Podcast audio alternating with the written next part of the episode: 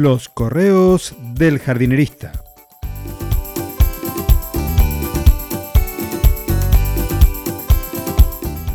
En el episodio de hoy, ni Indiana Jones lo hubiese dejado así.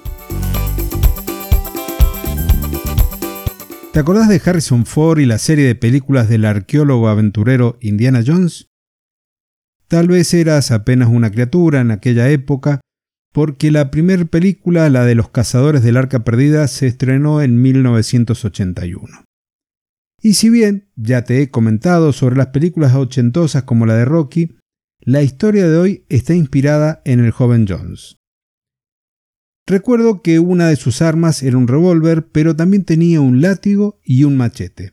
Si le tocaba abrirse camino en una selva, sin duda va a recurrir al machete sin preocuparse demasiado por las plantas. Y es normal. Para él.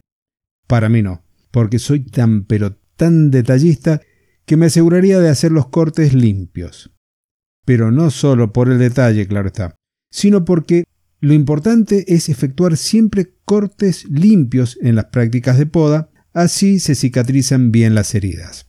La historia del machete de Indiana Jones viene al caso porque en más de una oportunidad he visto las ramas de un cerco, por ejemplo de ciprés o de crataego, podados como si quisieran abrirse paso a través del mismo, en lugar de darle forma. No sé si usaron tijeras sin afilar, si usaron un cortaceto que dejaba las ramas finas desgarradas por la misma razón, y a las más gruesas como si las hubieran cortado con un machete o con un hacha, un completo desastre del cual las plantas duramente se recuperan. A partir de lo contado, no me queda otra cosa que recomendarte el curso de tipos de poda de arbustos para poder hacer las cosas de la manera apropiada.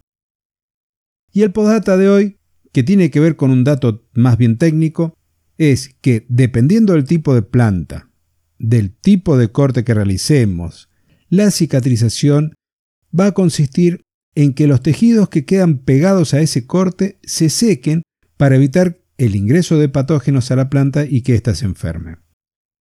En un tallo se puede formar un cono de madera seca y el cambium va a generar un tejido nuevo sobre el corte encapsulándolo. Y el postdata número 2 es ¿qué es el cambium?